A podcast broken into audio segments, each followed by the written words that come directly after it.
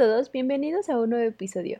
Yo soy Mónica Berleán. Yo soy Ian Cisneros. Y este es el segundo desayuno, un podcast donde hablamos y reflexionamos sobre distintos puntos que hacen interesantes algunas películas y series de televisión.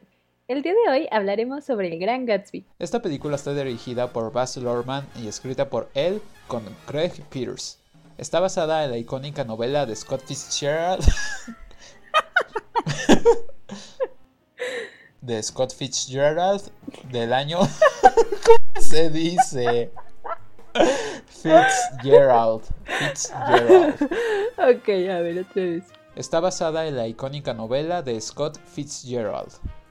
Comenzaremos hablando de un platillo característico de la época en la que está ambientada esta película. En este caso hablaremos del pastel del diablo. Pastel del diablo sí suena extraño. Me recuerda como siempre confundo la película de La Noche del Demonio y siempre la llamo La Noche del Diablo. sí, suena raro, pero se ve muy rico. Es un pastel tradicional de chocolate con pan húmedo, un toque de especias otoñales y chocolate que hacen que cada mordida tenga un sabor muy intenso. Este era el postre favorito durante la época de la Gran Depresión entre los años 20 y 30 y se sabe que las personas le añadían ingredientes oscuros que le daban un color aún más oscuro y que aportaban más sabor al pastel. Creo que una variación de este pastel es el de Red Velvet. Uh, ese no me gusta mucho. Ay, yo siento que tiene, no tiene tanto sabor el de Red Velvet, pero sí me gusta, me gusta la consistencia. Me gusta el color.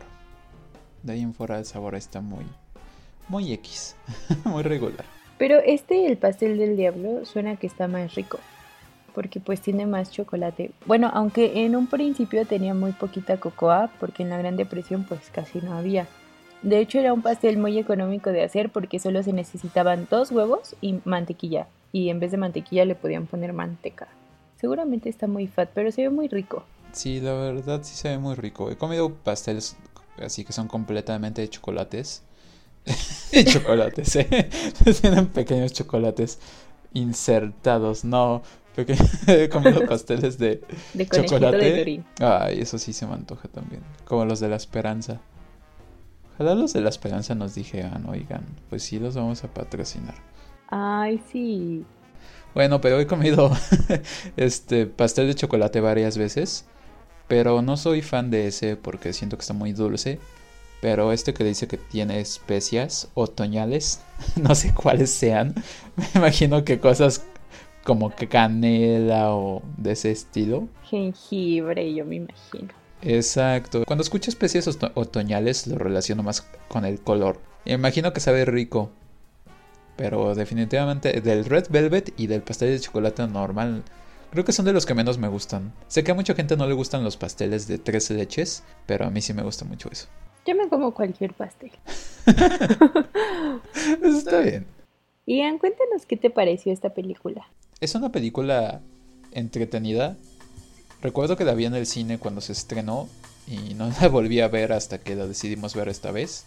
La disfruté más esta vez que la primera. Recuerdo que me sacó mucho de onda tener una película de época donde no se le diera importancia a hacer históricamente exacta. La música, en primer lugar, fue lo que me sacó de onda. La música que había en las fiestas fue como es que pues esta música obviamente no es tradicional de la época, esto es algo actual. Ya viéndolo en retrospectiva, habiéndola visto otra vez, siento que hace un buen juego la música para el ambiente y aunque no es históricamente exacta en cuanto a la vestimenta y en cuanto a la música, tal vez en cuanto a las costumbres, me gusta la manera en que se relaciona el sentimiento y el ambiente que evoca visualmente y sonoramente. Y prefiero eso a que hubiera sido más de época como otras películas. Porque siento que se relaciona bien como con el tema de toda la película. Entonces me gusta en el punto de vista visual. En cuanto a la música, también un poco. Y la historia me parece muy interesante. Tal vez me hubiera gustado que hubieran cambiado otros diálogos hubieran dado otro énfasis a algunas partes. Pero me parece una película que volvería a ver. Pero al principio no te gustó. Sí, al principio no, o sea, por lo mismo, o sea, salió en el 2013, tuvieron que pasar 7 años para que cambiara de opinión. Porque pienso, o sea, sí, me gustó verla y todo, pero fue así de, bueno, ya la vi una vez, sé que es una película buena, pero no a que diga mi favorita ni nada así. Y ahorita sí, ya la considero que es buena adaptación. No he leído la novela original, cabe notar que ni tú ni yo la hemos leído, pero me gusta la manera en la que está estructurada la historia, está divertida. Es como para verla en un fin de semana. A mí me pasó al contrario. Yo no la vi cuando salió en el cine, la vi creo que hace dos años por primera vez. Y desde que empezó me encantó. El manejo de los colores y cómo tiene tanto contraste entre unas escenas que son súper coloridas y llenas de un montón de elementos y otras que son un poco más sencillas y con colores más claritos. Eso me gustó muchísimo desde el principio. Y la música a mí me pareció muy buena. Nunca me hizo ruido que no fuera música perteneciente a la época o que nos transportara como tanto a la época. Me gustó mucho eso. Siento que tiene que ver más con la historia que en sí la relación histórica. No sé si las actuaciones me encantaron, definitivamente la de Leonardo DiCaprio sí. Creo que tiene mucha pasión en sus interpretaciones siempre y por eso tenemos tan buenos memes de sus personajes. Sí, la actuación de Leonardo DiCaprio, creo que la mayoría de sus películas me gusta. Bueno, no sean películas de los 2000 donde estaba más chavo y no era tan buen actor como lo es ahora. Sí es muy apasionado y me gusta cómo interpreta el personaje, pero Leonardo DiCaprio siempre es Leonardo DiCaprio. Creo que lo importante de él como actor es que te lo vende bien porque, como dices, es muy apasionado. Y se lo crees, pero si está triste, está triste de la misma manera en todas las películas. Si está enojado, si está gritando, siempre se ve igual. o sea, no tengo nada en contra de él, pero ves su actuación aquí, ves su actuación en... Eh... La isla siniestra. El lobo de Wall Street, Django, Titanic. sí, ves su actuación en cualquier película y es él, o sea, no, no es su personalidad, pero es su misma persona actoral. Pero creo que eso es lo que hace la película amena, su misma actuación. Y las otras, fíjate que la actuación de Tom, ¿sí se llama así? Bueno, el que interpreta a Tom Buchanan. No sé primera vez que me pasa, pero siempre lo editamos.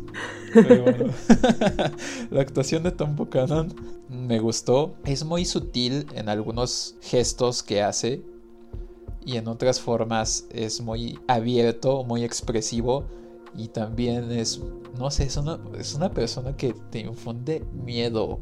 Mm, sí. En las escenas me siento intimidado por él, por la manera en la que se porta con los demás.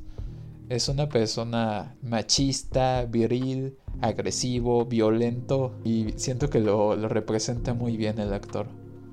Y de ahí en fuera el resto de las interpretaciones se me hicieron muy regulares. La que yo esperaba que me gustara más fue la de Carrie Mulligan, mm, de Daisy, porque... O sea, sé que a Mónica no le gusta mucho la película de Drive, de Winding Refn se llama. Pero a mí sí me gusta cómo actúa ella, me parece muy buena actriz y siento que su rostro o la forma de su rostro se presta mucho a papeles de este tipo, donde se ve como, o sea, tiene como un rostro muy delicado y la forma en la que actúa es muy tierna y sentimental. Pero en esta película de repente hubo muchas veces que sentí que se hacía como que me pareció molesta Daisy. Pero sé que en parte fue por cómo la escribieron y en parte pues porque Daisy pues Daisy es la peor. sí, a mí tampoco me gustó mucho su actuación. Y de hecho vi que ni a ella le gustó. Sí, yo también lo leí que hubiera querido que le quedara más chida. Que se sintió intimidada por toda la producción que había y sintió que ya no llenaba el papel, pero pues ya estaba a la mitad de modo de irse. Me imagino que sí fue bastante intimidante, porque ella yo la conozco de papeles más pequeños y entrando en una producción de este tipo donde llegan tantos extras para las escenas de las fiestas, la ropa exuberante, todo lo que conlleva la película dentro de la producción. Imagino que es algo de mucho más grande presupuesto de lo que había trabajado antes y tuvo temor Es una lástima, porque sí es buena actriz, pero sí le quedó corto por el miedo que sintió de no actuar bien por todo lo que estaba pasando. Y la actuación de Tobey Maguire, esa, pues se me hizo muy regular. Yo le tengo un amor a Tobey Maguire por las películas de Spider-Man. Creo que sobre todo por la de Spider-Man 2, que es mi película favorita de Spider-Man. o sea, no es, no que sea importante, pero me parece una muy buena película de superhéroes, de las pocas buenas que hay. Y su actuación ahí me parece buena, pero la verdad es que es un actor muy regular en muchos papeles. Hay escenas donde le creo lo que está diciendo y cómo lo está diciendo y, sus gestos, pero en realidad no... Aparte de no importarme mucho el personaje, me pareció muy dramático. Sí, ni a mí creo que en varias escenas no entendí mucho su personaje. Y los diálogos tampoco ayudaban mucho. Definitivamente hubo unos diálogos de él que fue así como, eso como que me hizo voltear los ojos hacia el cielo. Fuera de eso, siento que el personaje sí parece que, pues, ¿qué hace ahí? Pero me gusta que es el observador, es el chismoso del grupo. Y hay una escena en la que están en el departamento de Tom, el que tiene escondido de su esposa, de Daisy. Y están tomando y se están divirtiendo con otras chicas y así. Y sale a ver la ciudad y ve todos sus estilos de vida y ve las calles de Nueva York y dice que ahí es cuando se sintió que estaba adentro pero afuera al mismo tiempo porque dice que se ve se ve afuera como un transeúnte que está viendo hacia la ventana en la que él está posado y esa escena creo que muchas partes llegan al borde de de lo exagerado pero creo que también tiene que ver con lo colorido que es la escritora de la novela original y esa escena en particular, aunque me pareció exagerada, también la misma interpretación de Toby Maguire, porque narra muchas veces a través de la película y muchas veces no le creo a la manera en la que dice las cosas. En esta me gustó porque sí nos deja saber que es una persona que tiene un pasado, él quiere ser escritor, pero lo dejó y ahora trabaja en Wall Street y dejó ahí sus sueños todos se conocen así de, ah, pues él, ¿qué, ¿qué, pasó? Estabas escribiendo, ¿no? Y dice, no, pues ahora estoy en Wall Street vendiendo bonos.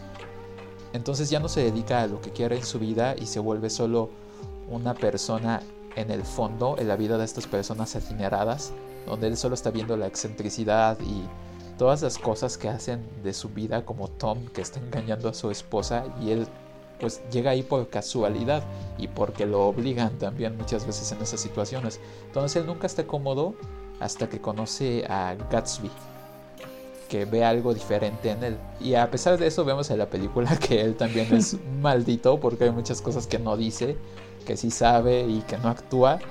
Pero porque él también está de una forma fuera de la historia, igual que el espectador. Nosotros somos el personaje de Nick en la película también porque nosotros estamos viendo todo desde afuera, estamos viendo toda esta vida de, riqueza, de exceso, de decadencia y él se ve metido dentro de todo esto y al final de la película él deja ir todo esto y se vuelve escritor por todo lo que le pasa. Creo que a nivel conceptual la película tiene cosas muy buenas y en cuanto al guion, ahí es cuando para mí se cae un poco la película. Pero me parece que eso que logra también es en parte por el simbolismo que maneja la película, gracias al director, pero mucho también se le tiene que dar crédito al escritor de la novela.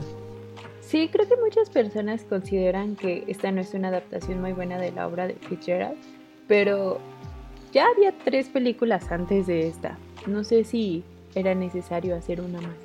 Entonces creo que muchas personas creen que esta no fue tanto una adaptación de la obra en sí, sino más la visión del director. O sea, como que solamente tomó como base la obra y ya él hizo lo que quiso. Y creo que la opinión de la gente tiene que ver con que el diseño de producción a muchos les resultó que era exagerado al punto de que pues parecía caricaturesco.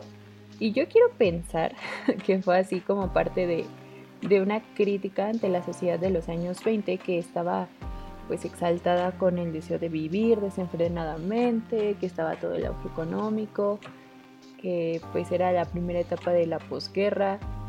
Entonces considero que es atinada la opinión de que no es tan buena adaptación porque en algunas escenas, en su afán de querer ridiculizar las actitudes que tenía esta gente, creo que es demasiado. Aunque en general sí me gustó el resultado, porque es una película que estéticamente es muy bonita y tiene demasiadas cosas simbólicas y eso a mí me encanta, me encanta, me encanta. No puedo, es que tengo un conflicto con esta película. Siento que es mi favorita, pero a la vez, cada vez que pienso en ella, no me gustan tanto los personajes, la historia se me hace muy, muy, muy triste. No sé, no sé qué me hace sentir. Sí, pensando acerca de la adaptación es así como, bueno, ya se hizo muchas veces. El director yo creo que también quiso hacer algo distinto por lo mismo. Vamos a contar la misma historia otra vez vamos a hacer algo distinto al menos en cuanto a la producción. Porque recuerdo que pasaron, no sé, como 10 años, tal vez más, entre esta adaptación y las demás. O sea, fue el mayor lapso que hubo entre una adaptación y otra. Entonces dijeron, bueno, vamos a hacerla diferente. Aparte que cabe notar, Mónica, que no sé si sabes tú, este director trabajó, bueno, fue el director de Moulin Rouge y de la película de Shakespeare, pero una versión de donde sale Leonardo DiCaprio. Ay, es una versión moderna. sí, está bien rara. Ajá, entonces este, pues este mismo director ya es famoso por hacer unas reinterpretaciones y modernizar algunos conceptos. Definitivamente Moulin Rouge no es completamente una película de época tampoco. Conocemos todos la música que es famosa y muy icónica también. Entonces a él le gusta desviarse de lo que esperan las personas de una película de una época distinta o de una historia que ya se conoce muy bien. Y creo que es tanto su fortaleza como su debilidad. Sí considero que muchas veces las personas en esta película, como bien dices, consideran que es una caricatura la manera en que vemos a los personajes. Y entiendo también tus sentimientos encontrados con la película, porque es una película muy triste y a la vez nos enseña una exuberancia y una manera de vivir de la cual al menos yo me siento desconectado, pero me gusta verlo desde afuera y también una forma muy triste toda la película. Entonces hay cosas que me gustan por cómo me las están mostrando, pero al mismo tiempo, en cuanto a la dirección de arte también, me gusta la dirección de arte, pero me hace, me hace sentir que está cool, está padre, me gusta cómo está representado, pero me hace pensar más profundamente de esta crítica que están haciendo acerca de esta sociedad. Del sueño americano, como dices, toda la gente lo que estaba buscando, los anhelos, las riquezas de vivir en Estados Unidos. Todo esto no sé, por eso veo la película ahora con una nueva luz. Cuando la vi en ese entonces vi lo que había en la superficie de las actitudes de los personajes, de las fiestas, de lo caricaturesco. Y ahora que la vi esta vez fue así como, no, es que hay más que esto. Y no es por nada que la novela es considerada uno de los clásicos de la literatura estadounidense por la misma, la misma crítica que tiene de la sociedad. Y el mismo romanticismo que se encuentra de El sueño americano, que uno de los promotores del sueño americano a través de su novela, directa o indirectamente, no sabemos cómo lo habrá hecho o si fue una crítica en realidad, fue este escritor de la novela. Y sabes, cuando vimos la película, la terminamos de ver en la noche y yo me fui a dormir y me pasó uno de esos sueños que son ligeros y la mente no deja de pensar. Recuerdo que hay algo de un sueño que es en la psicología que es el sueño reparador. Esto no tiene que ver, pero es el sueño reparador que después de que hiciste una actividad significativa donde haya habido un aprendizaje significativo, te vas a dormir y sueñas con cosas relacionadas a lo que aprendiste. Es tu cerebro acomodando la información y poniéndola en los folders correctos. Como en intensamente. Ah, dale, sí, así. como en esa. Bueno, el chiste es que yo me sentía que estaba en ese proceso, pero no en un sueño profundo. Entonces mi mente estaba pensando en la época en la que fue escrita esta novela, que fue en 1925. Yo estaba encontrando que, bueno, cuando yo estaba dormido no sabía que era del 1925, sabía que había sido escrita en los años 20.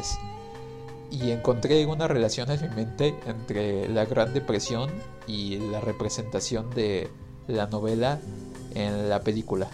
Ya después investigué y vi así, ah, fue cerca, la Gran Depresión empezó en, a finales del 29, está escrita en el 25, la novela.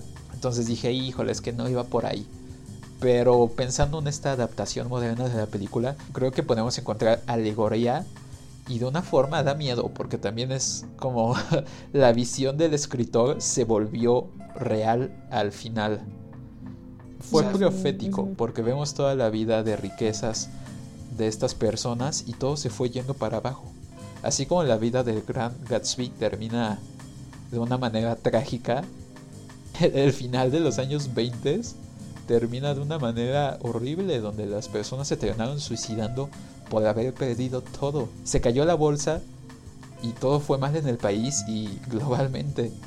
Entonces, ahora viendo la película en el 2013, siento que refleja eso también, que no solo es la caída del personaje de Gatsby, sino la caída también de la sociedad norteamericana de esa época.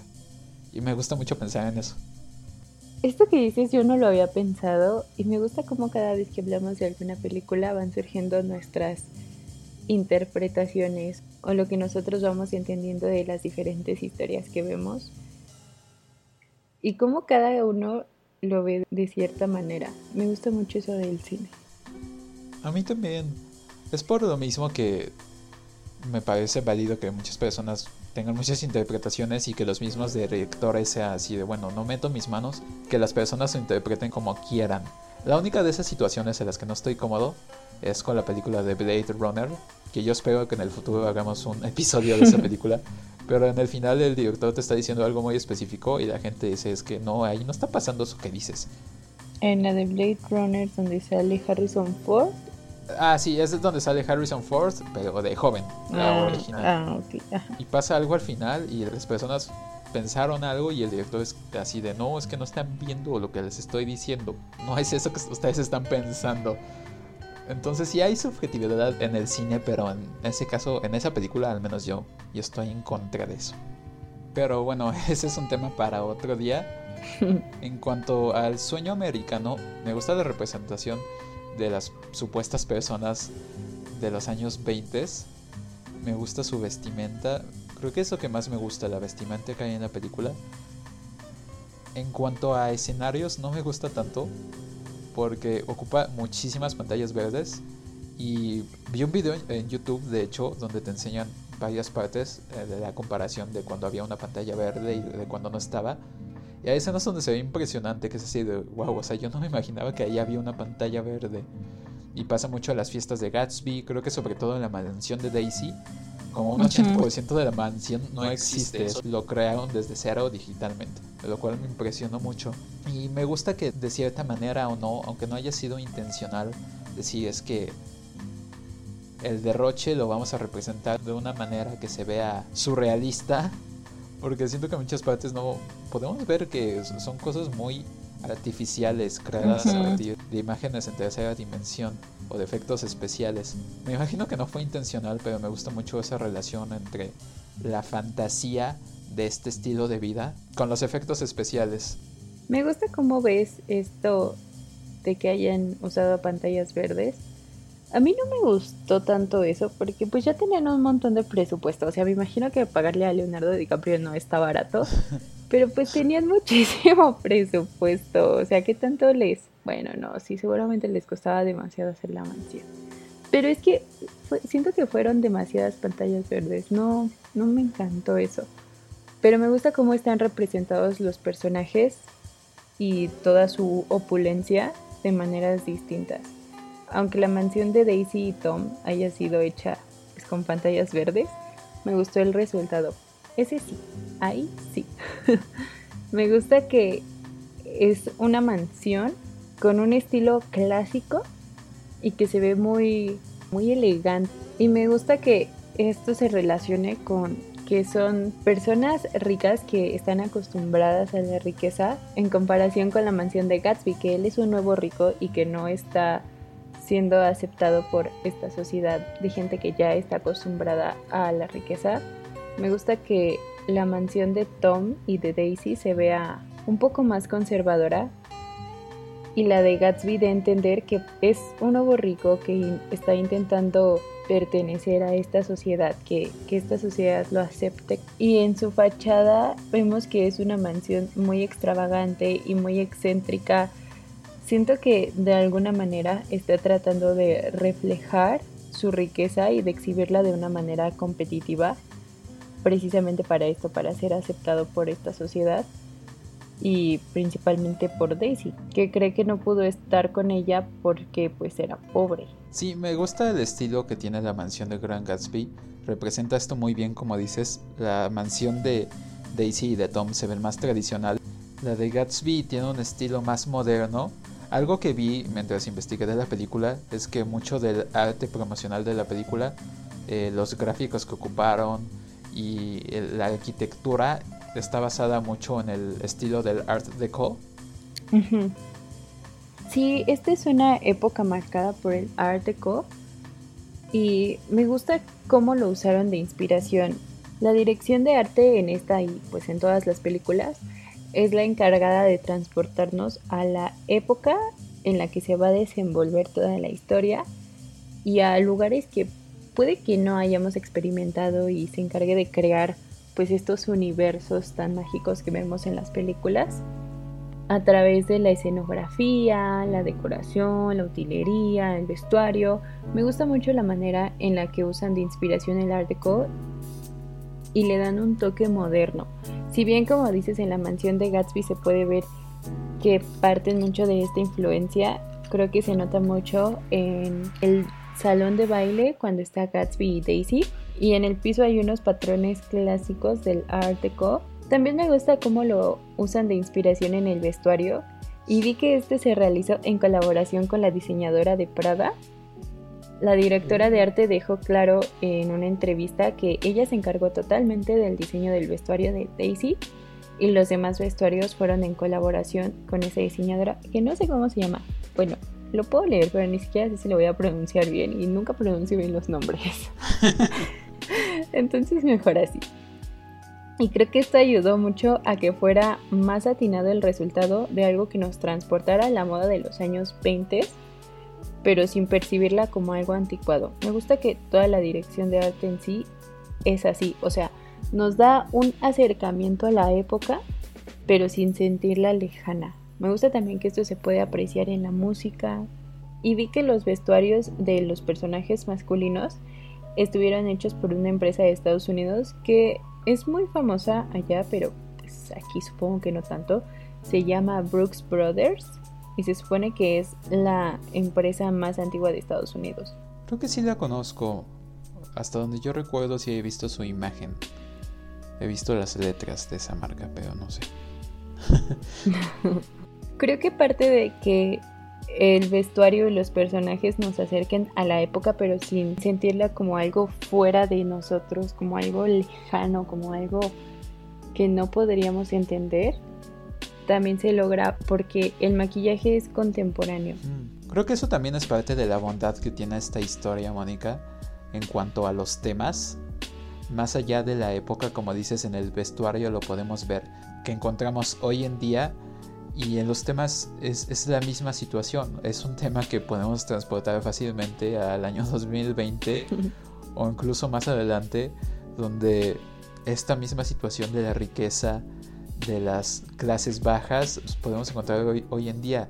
Ese anhelo de riqueza, ese anhelo de pertenecer, de formar parte de este estilo de vida, lo encontramos todavía hoy en día y Grand Gatsby es la mayor representación de este anhelo de la gente pobre que está buscando ser más grande como esas personas que lo tienen todo. Sí, me gusta mucho que esta historia, el diseño de producción y pues en sí esta película nos deja percibir detalles de una época a la que no pertenecemos, pero sin sentirla en el pasado, como dices, o sea, es algo que podemos ver ahorita y creo que por eso también funcionó esta nueva adaptación, porque no creo que el mundo necesitara otra adaptación de Gran Gatsby y aún así esta fue muy taquillera. Sí, bastante. Ojalá más gente se viera impulsada a leer el libro por lo mismo. No dudo que haya quien sí lo haya hecho. Tristemente yo soy culpable de haberla visto y no haber leído el libro. Pero ahora, ahora que estamos hablando más de la película, creo que sí lo voy a leer. Más bien, lo voy a leer. Porque me gusta toda la temática que tiene. Y la película es muy rica visualmente como dices, bien a veces es exagerado el uso de los efectos especiales. Hay escenas donde definitivamente no me gusta, aunque pienso que la intención es honesta muchas veces y tiene que ver con que puede que sea una fantasía, puede ser algo de un soñador de que quiere estar viviendo eso. No es que pudieron haber ocupado más, más recursos reales para recrear estos espacios en vez de ocupar efectos especiales en cada, ventana, o en cada, paisaje, donde había algo que no les gustaba para la toma. Y el personaje del Gran Gatsby me hace pensar mucho, me identifico con él, pero no de una manera exacta, me identifico con la búsqueda de felicidad y de riqueza. Es una persona muy terca, tiene muchas cosas negativas de él, pero creo que lo que hace que sintamos más empatía por él es el amor que le tiene a Daisy. Y lo trágico es que él solo se bloquea el camino hacia el amor, cerrándose en que necesita seguir ese camino donde necesita ser esa persona, entre comillas, exitosa y rica y ser parte de esta sociedad de la que forma parte Daisy. Y ahí es donde pasa una de las escenas, Mónica, creo que es mi escena favorita de la película, esta no es un chiste, o sea, cuando digo que algo es mi favorito y en realidad son los que me gusta mucho, pero no es como el mejor aspecto de algo. Aquí de verdad es mi escena favorita, donde van a la ciudad, pasan de West Egg, creo que se llama donde viven, a Nueva York. Va Tom, va Daisy, va el Gran Gatsby, va Jordan. Jordan, sí, la chica que juega golf. Y van y están todos en el cuarto de hotel. Y se me hace una escena muy íntima donde yo la primera vez que la vi y esta vez también tuve miedo por qué iba a pasar, qué le iba a pasar a los personajes. Sé que no es lo mismo, pero me recordó esas escenas de las películas de Tarantino donde hay muchísima tensión y es así como, ¿qué va a pasar? O sea, alguien ahorita se va a morir. y sé que no está logrado de la misma manera. E, es una comparación de dos directores muy distintos. Quentin Tarantino es el mejor director de los dos, pero en esta escena me hizo sentir eso, sentía mucha tensión entre todos los personajes y las mismas paredes del hotel. O sea, era un cuarto de hotel que estaba relativamente grande y se siente claustrofóbico. Aparte de que los personajes están todos acalorados. Y creo que también ayuda esa parte donde están picando el hielo. Y siento que también es en parte para mostrar la tensión y la forma en la que se siente en ese momento Tom como está furioso y dolido por lo que está pasando ahorita. y eh, los diálogos que tienen donde podemos saber que, que, Gatsby en realidad es un impostor. O sea, querramos o no, él siempre va a ser una persona desde fuera. Eh, y eso se me hace trágico porque él solo quiere ser parte de esa sociedad porque no conoció la riqueza cuando era niño.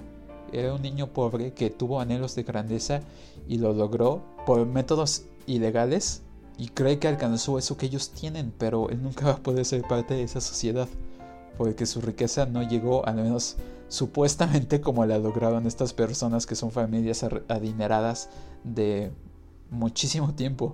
A pesar de que no es, no es como Nick, que es el chismoso y que también está como desde afuera, pero de otra manera, él tampoco va a ser parte de esa sociedad. Y eso lo termina llevando a su trágico destino, en el que él no acepta que no puede ser así y que quiere tanto la riqueza y el corazón de Daisy no, no van de la mano.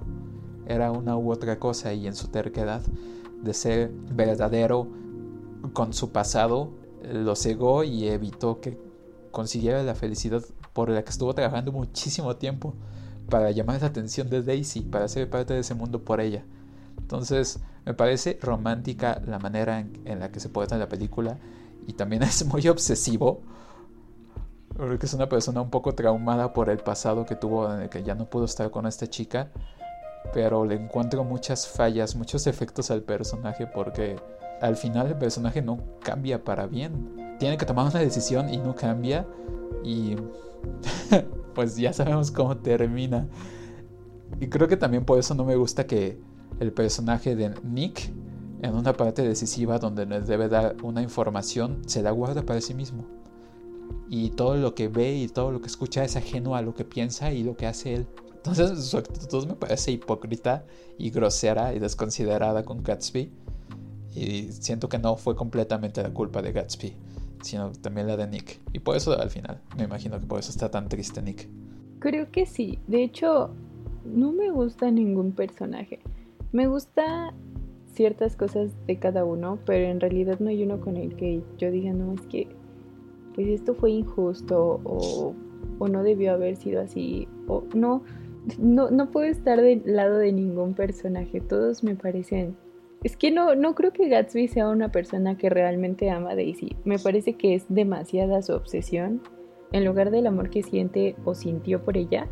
O sea, no dudo que en algún momento lo, lo haya sentido y se haya enamorado, pero creo que ya no. Sí, me, me parece que es más la idea de lo que había sido. Por eso, ya ves que pasa ese diálogo donde le dice Nick de que no puede repetir el pasado. Y Gatsby le dice, no, sí se puede repetir el pasado y está de necio de que sí. Entonces está aferrado con que puede sentir y tener eso que tuvo con Daisy. En realidad ya nunca va a regresar. Sí, creo que esta es una película como, o sea, no se compara, pero creo que el concepto es similar a La La Land, que no hay un final feliz tal cual como lo quisieras para los personajes. Solo es más el placer de haber disfrutado el viaje que el resultado. De la la la la la la land. El problema. Eh, bueno, la situación aquí es que La La Land. me hace llorar mucho. y al final, quieras o no, aunque quieras que los personajes estén juntos, no lo están, pero encuentran la felicidad de algo más que estaban buscando y crecen los personajes de otra manera y por eso pasa ese final trágico que me hace llorar mucho, donde se sonríen y todo eso. Está horrible, aunque nadie se muere, es muy triste. Sí, eso, no, yo siento que no quiero ver esa película otra vez, porque la amo, pero la odio. Soy como Helga Pataki, como de Hey Arnold, que ama a Arnold, pero lo odio. Bueno, ni al caso. El chiste es que ahí los personajes al menos tienen una... Hay una resolución del conflicto aunque no es lo que esperamos, algo bueno sucede a partir de la tragedia que ellos viven. Y en el caso de Gran Gatsby todos terminan perdiendo. Mm, el Gran Gatsby es el que pierde todo y podemos ver lo hipócrita y lo horrible que es la sociedad en la que están viviendo y como en realidad nadie fue su amigo y a nadie le interesaba el Gran Gatsby.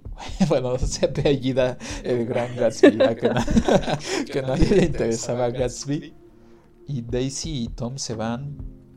Eh, ellos tampoco ganan nada en realidad. Escapan porque no tienen la solución.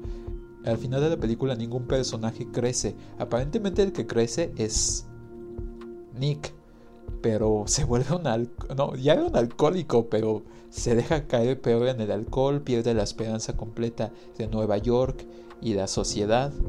Entonces no, no, no hay un buen final para nadie. Te escribiendo una novela acerca de Gatsby, pero ya no lo vemos que en realidad sea una persona que terminó feliz. Y creo que eso es importante en muchas historias, donde tenemos un punto decisivo en la historia antes del final, donde ya sabemos qué quieren los personajes o qué están buscando alcanzar, sea algo a lo que están forzados o no, y toman una decisión que cambia el curso de sus vidas, donde pueden terminar. Hay una teoría de diferentes estructuras narrativas y se supone que en esa el personaje alcanza lo que quiere al final de la historia y regresa al punto inicial de la historia donde ya está cambiado, alcanzó lo que quiso y sacrificó algo por ello y cambió y tal vez se hizo mejor o, o peor persona a través de eso. Y el caso de estos personajes es que...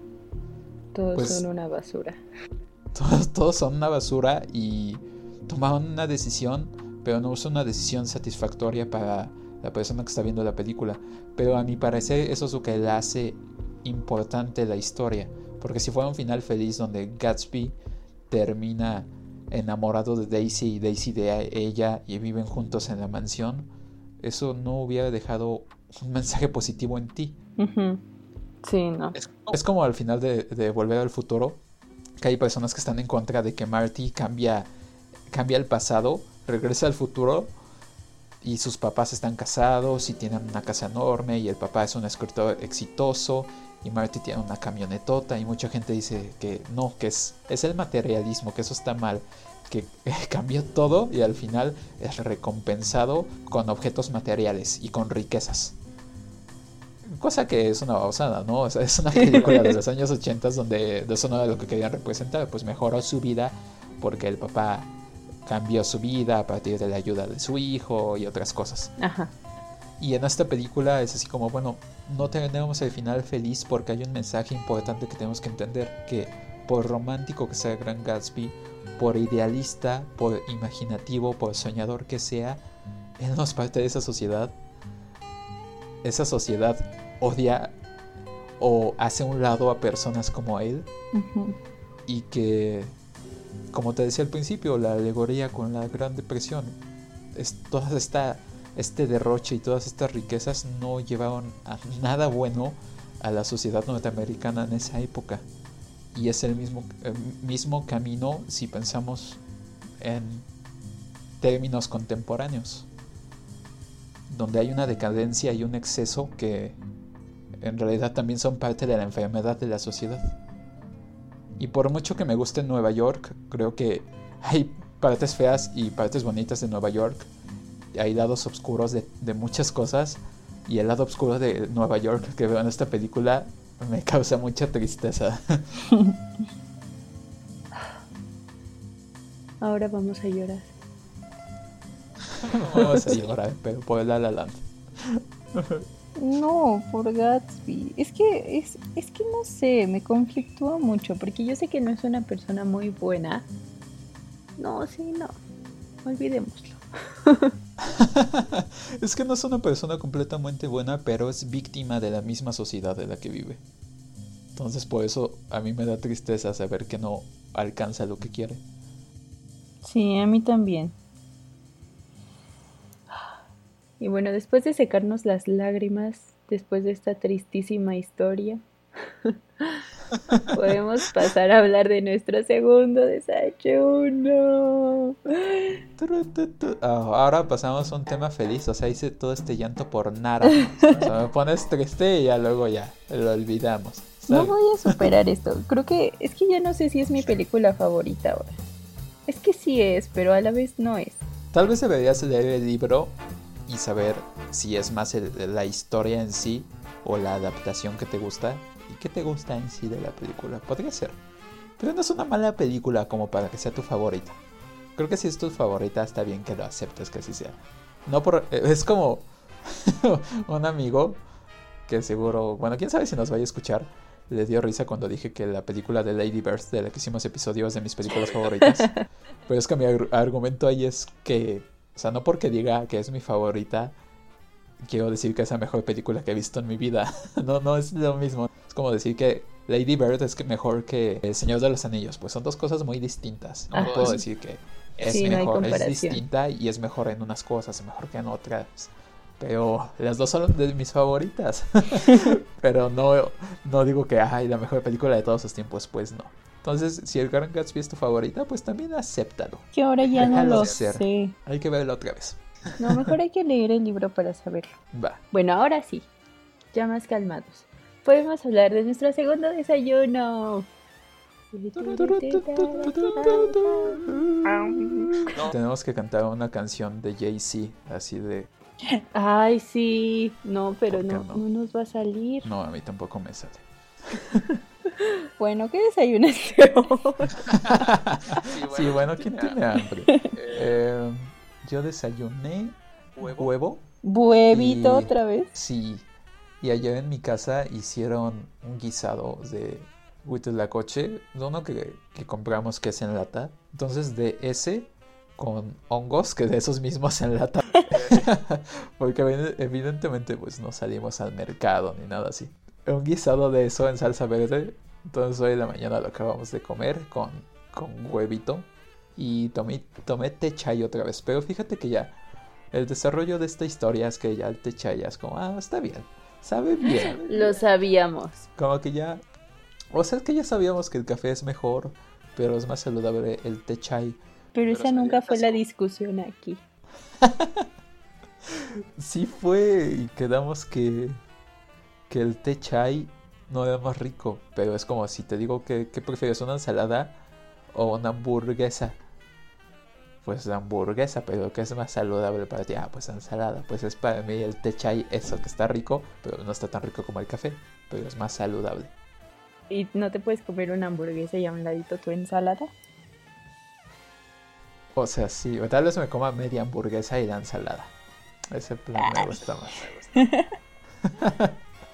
bueno, tú dinos qué, qué desayunaste. Mi segundo desayuno de hoy, porque pues la esperanza todavía no nos patrocina, fueron unos hot cakes de avena con platanito y chocolate. Ay, qué rico. Me gustan los hot cakes de avena. A mí también, pero me choca que no queden tan esponjositos. Ajá, y que quedan como un poquito chiclosos, ¿no? Parece que no están bien cocidos. No. Entonces tal vez yo no los he cocido bien. Esos son los de harina integral, ¿no? También los de avena también tienen como esa consistencia como un poco como de engrudo, como que no cocinaste bien hot cake. Bueno, eso creo yo al menos, tal vez sí los he Tal hecho vez, mal. tal vez le pones mucha leche. Sí, es posible.